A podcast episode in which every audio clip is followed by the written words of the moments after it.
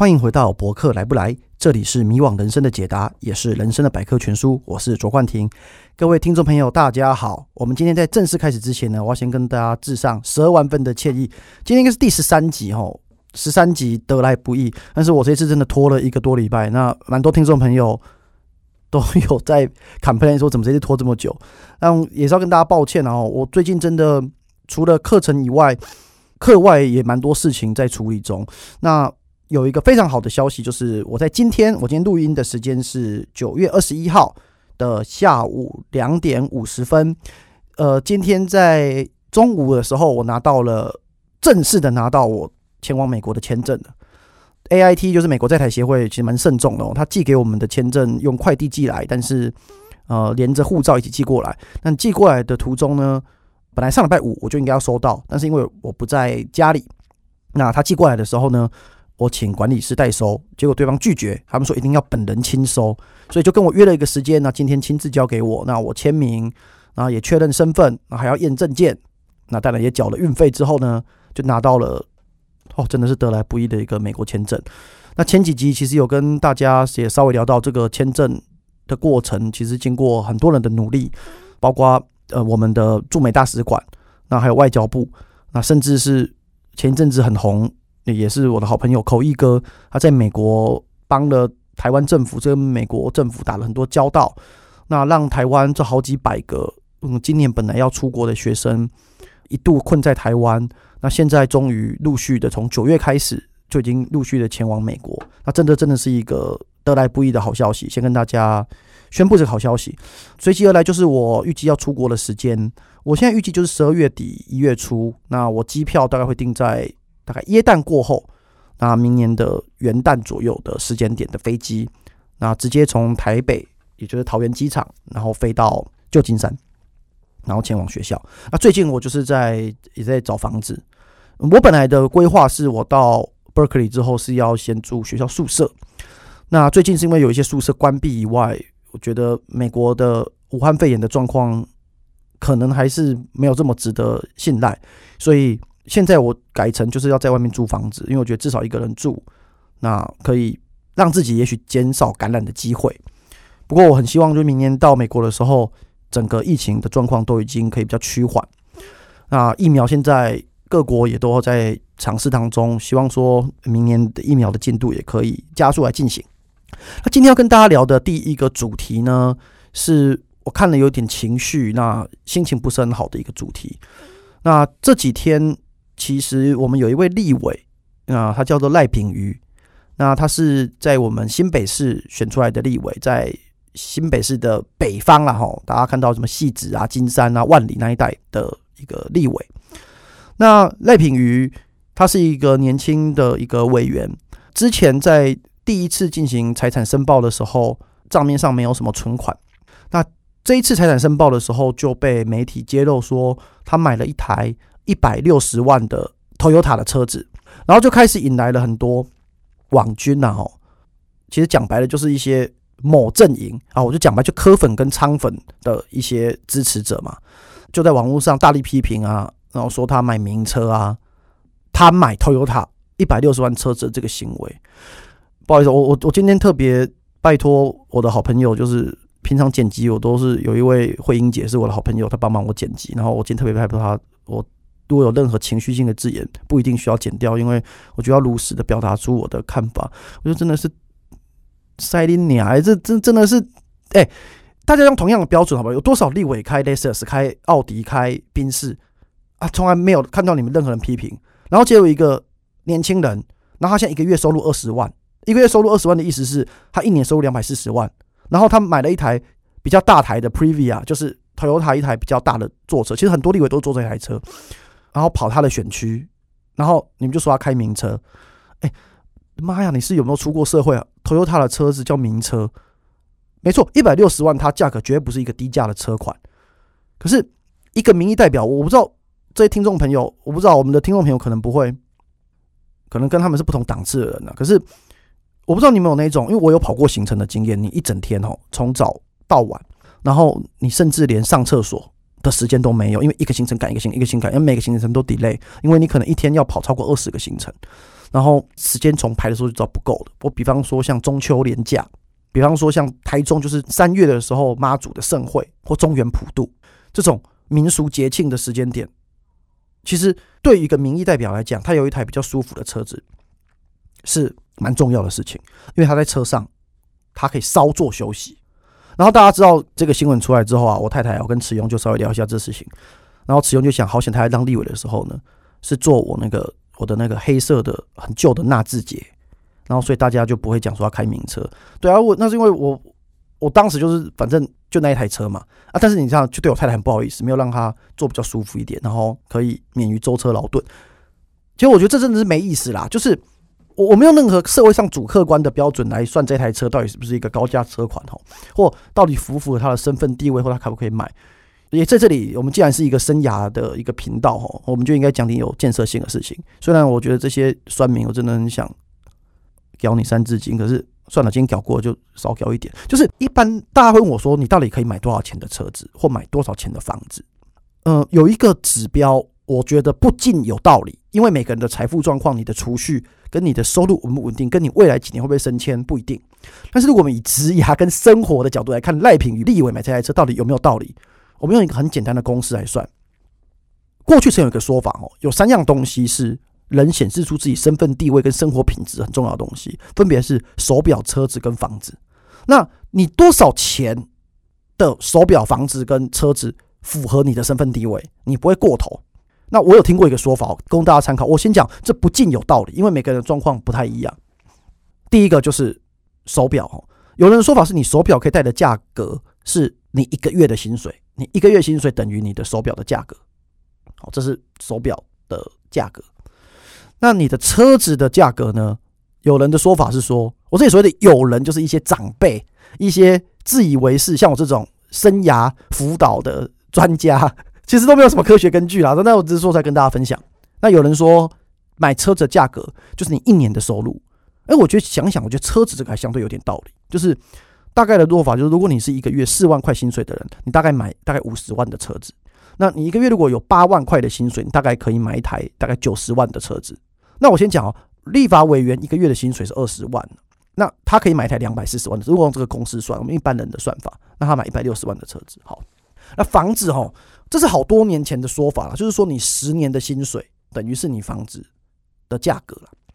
但随着过去这十几二十年，台湾的房价其实不减反升嘛。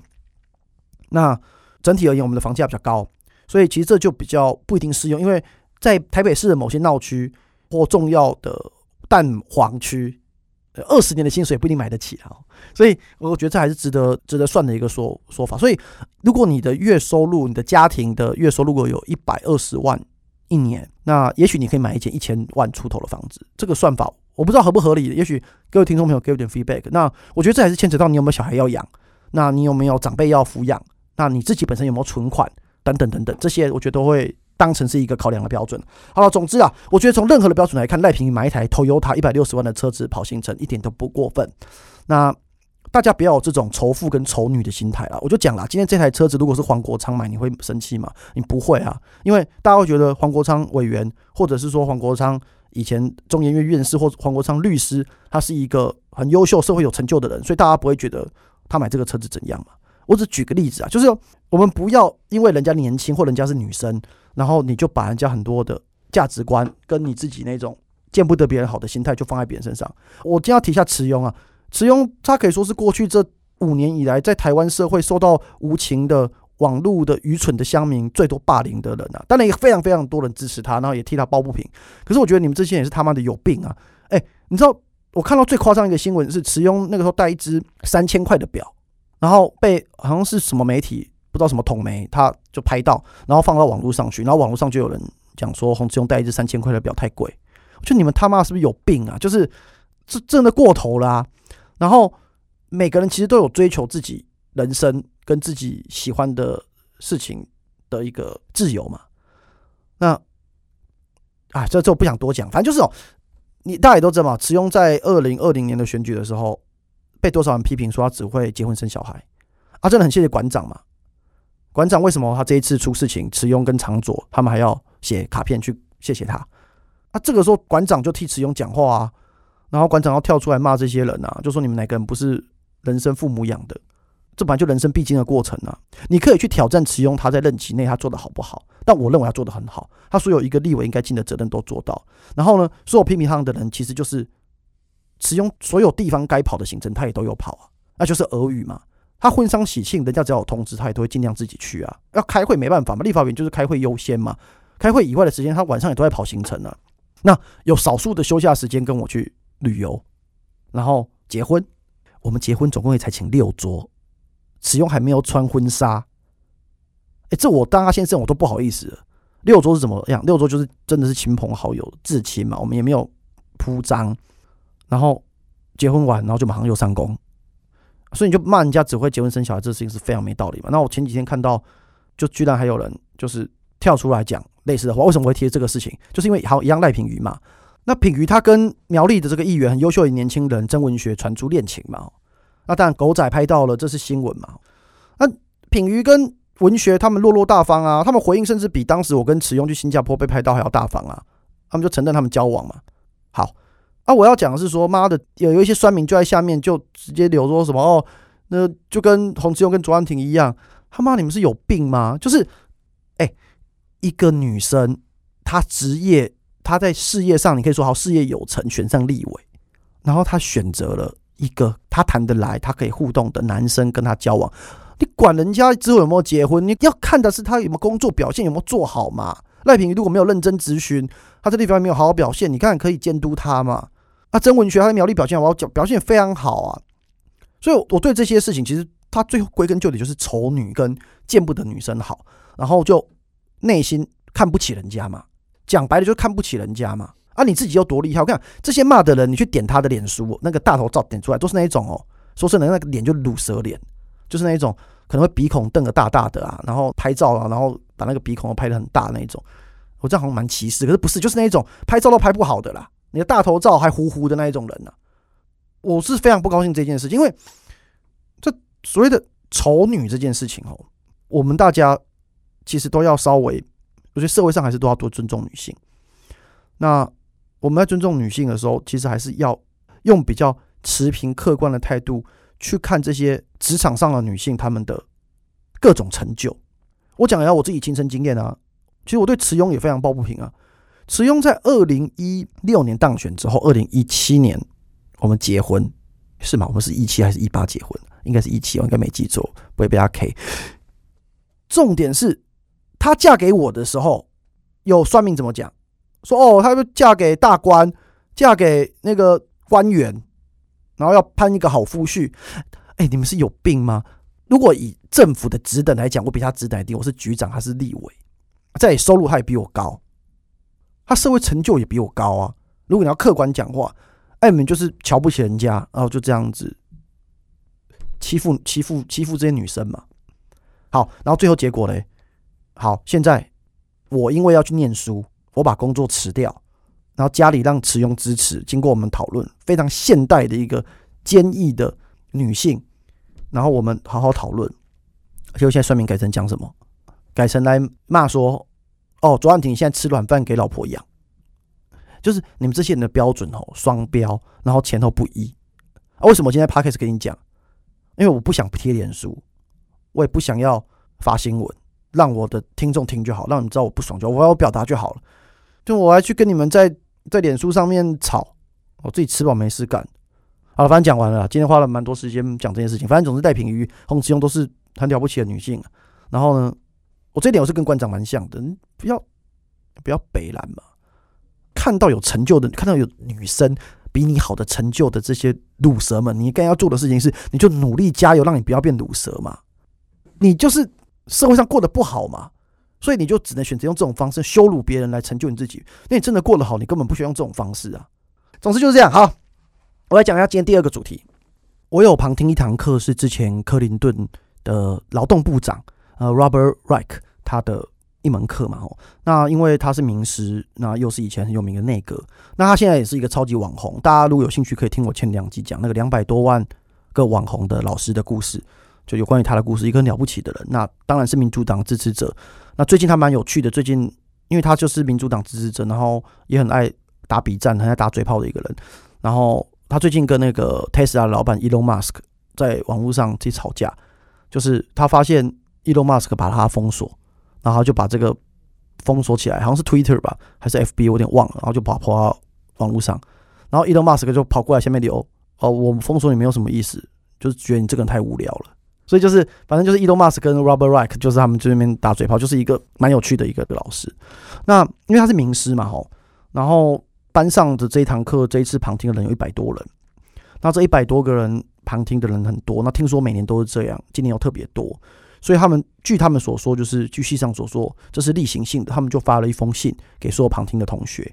那他们的内容是这样讲，就是说他因为要让大家旁听这个课程，所以请大家签这个切结书。那我同意以下三点，然后进行签名。第一点就是说，所有的旁听者他不能分享他们的账号给所有其他对这堂课有兴趣的人。简单来讲，就是我登录这一个课程有我的账号密码，然后可以进行旁听，我不能分享给我的亲朋好友听。这第一个。第二个就是说，所有这个课程老师给你的阅读的内容。阅读的教材以及课堂上所有的素材，包括 PowerPoint 的等等，都不能分享给任何人。第三点就是，如果你们有任何问题，你们不能直接写信给老师，你们要先寄给助教，由助教过滤过后再给教授。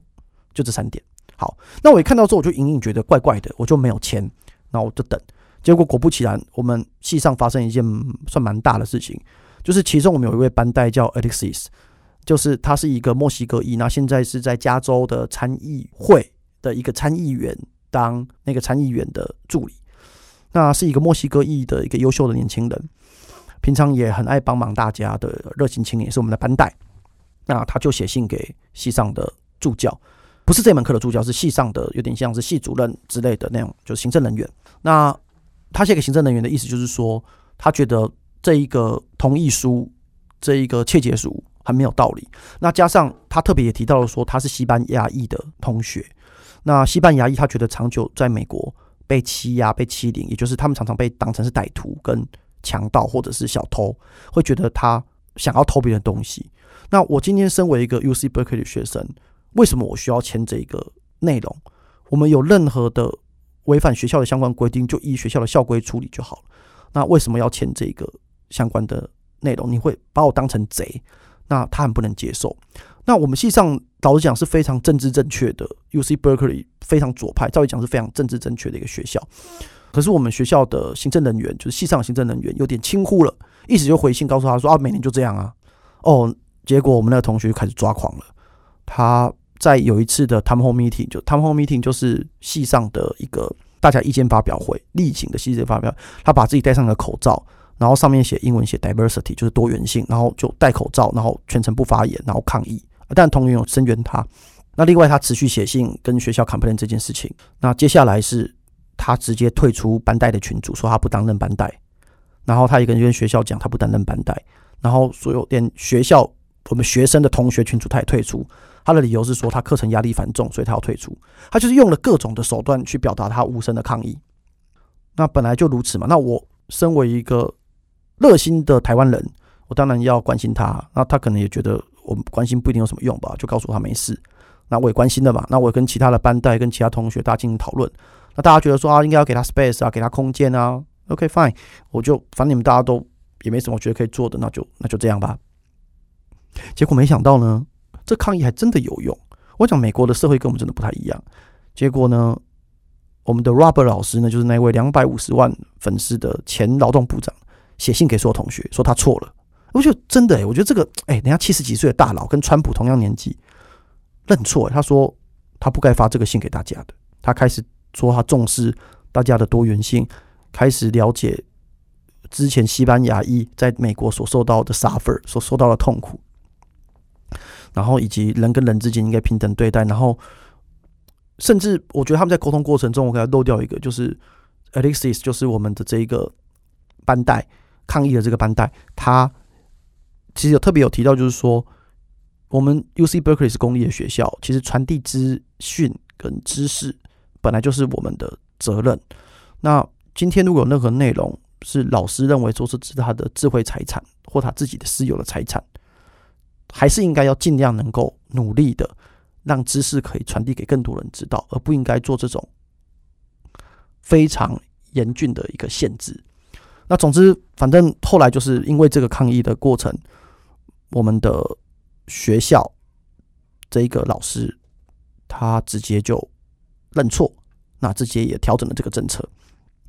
我想要说的事情是说，我大概观察到一开始系上或学校不想要处理这件事情，是因为这个老师是大牌的老师，他是一个毕竟前部长嘛，那又够资深，那又是名师。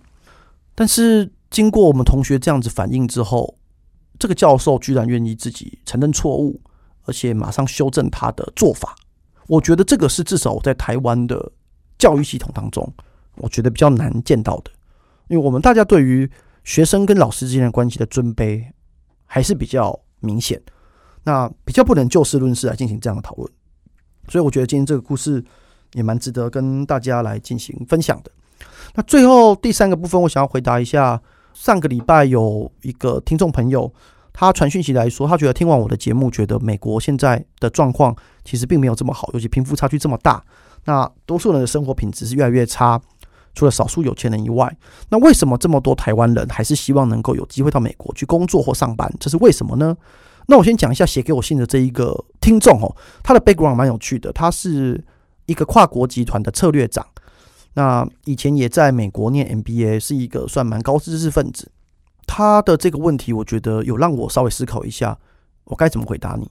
我觉得最重要的一点是，如果以平均值或以不错的生活水平来说，我觉得台湾的大概百分之五十到百分之七十的这个生活水平，就是简单讲，你在整个社会当中，大概是在中间到中上阶层的这一些人的生活水平。不会比在美国来的差，甚至你会生活的比较舒服。就是你一个月没有办法赚到非常非常非常多的钱，可是你是赚算比较中上收入的这一群朋友，你在台湾的生活品质不会过得比美国差。那你如果是比较收入是比较中下，就是你的收入没有这么高，不管是因为你职业的类别，还是说你自己是比较刚出社会年轻人，你的生活品质也会比在美国好，因为台湾比较难饿死嘛。台湾说真的，五十块、八十块都有办法吃一顿饭嘛？那很多人会挑战我说，现在一个便当一百二，哎，拜托还是有五十块便当好不好？我前几天还有去台中，还是有很少少部分的地方有五十块便当，就是说你还是吃得到饿不死的一个生活方式。但是我觉得最大的差别其实是在最高端的，就是说在美国这种环境，你是有可能，你只要够有钱、够有成就，你可以完成很多那个 scale 呃那个 scale 跟 scope。很大很大很大的事情，比方我举个例子，今天如果是好，我又要举 Tesla 老板 Elon Musk，他真的非常多争议。可是如果是他选择继续留在南非，他可能一辈子都不会有机会把太空梭打到外太空，然后告诉大家说我们要移民火星了。然后再接下来，他现在预计就是在未来的好像几十年，三十年嘛，还是四十年，我有点忘记实际的几年的年份。他说第一批人可以移民火星。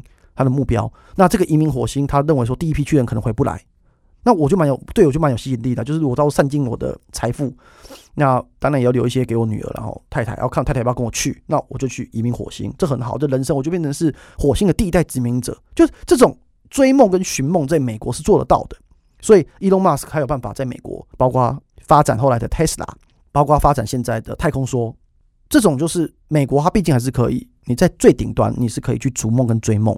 那你最最顶端的人，你说可以享受到的生活，跟你可以追寻的梦想。我举个例子，我最近开始在计划说，我明年到美国去，我要做什么？那我可能一月到五月份课程会比较重，那六七八月可能相对课程比较轻，因为已经呃，包括论文啊，包括我的也也不是论文啊，capstone 啊，就是专案报告跟我的课程都修的差不多，但是我可以这边再多待两三个月，会比较课走一点点。那我该怎么样来运用我的时间呢？我本来有考虑说，那要不要最后就也许一百天环游美国五十州壮游？那最近我开始又有点改变了，我这几天又看到，我有点想去学开飞机啊。但我如果我爸妈有听这个 podcast，他就会生气，因为他们会非常恐怖。因为台湾的教育，大家就觉得啊，那个好恐怖哦，那个有坠机什么啊？事实上，可能失事率比你在路上开车被车撞的几率还要低。我举例就是说，像台湾当然也可以学开飞机。可是在美国这就非常平常稀松不过的事情，就是好，那你存够钱了，那你就去学，那你就完成你的梦想。所以我觉得就是一个社会的氛围是让一个逐梦追梦跟可以勇敢往前进，我觉得这是美国梦的精髓嘛。但是他的社会如果说落到了中层或底层，会比较辛苦，呃，可能会真的到达物质匮乏，甚至会挨饿饿死的阶段。但是你熬过来的，很有可能你就有办法去追逐自己的梦想。所以我觉得这回答这位策略长女士，然后我觉得是值得我们大家深思，然后也可以把台湾变得更好。我觉得台湾现在我们让大家，不论你是有钱人还是没有钱的人，在台湾都可以生活有一定的品质，都不会到太差。我们都温饱不是问题，因为饥饿线嘛。其实，在衡量一个社会它到底是不是稳定的关键，就是饥饿线嘛。我们会不会因此而饥饿跟很贫穷，贫穷到很饥饿？台湾在饥饿线以下其实没有这么多，跟美国比，那美国的饥饿线以下的人是确实是越来越多。所以，我觉得台湾能够努力的方向比较是，那我们应该要在最顶端跟最成功的这些人的环境当中，可以让大家更勇敢去追逐自己的梦想，哪怕是中产阶级，也要更有空间去追逐自己的梦想。那这个要追逐梦想，你就必须要政府跟社会很多的支持。社会是社会要多一点包容，要尊重别人做的事情。那政府要能够尽量照顾好你可以照顾的事情。比方说，政府现在如果照顾好你的幼儿的托育，那你也许就可以比较有点时间去做你自己想做的事。但如果做不好，你也许可能就得自己带。或要花很多的钱找人带，比方说公立学校把它办好，那我可能就不用花很多的钱送去私立学校或实验教育，因为我用我的公立学校的正规的教育，我就可以让小孩子有很好的教育品质。所以我觉得这是台湾值得期许的部分。那我很希望说，台湾有朝一日也可以变成是像在美国一样，可以去追逐梦想的一个国家。那今天就分享到这里了，拜拜。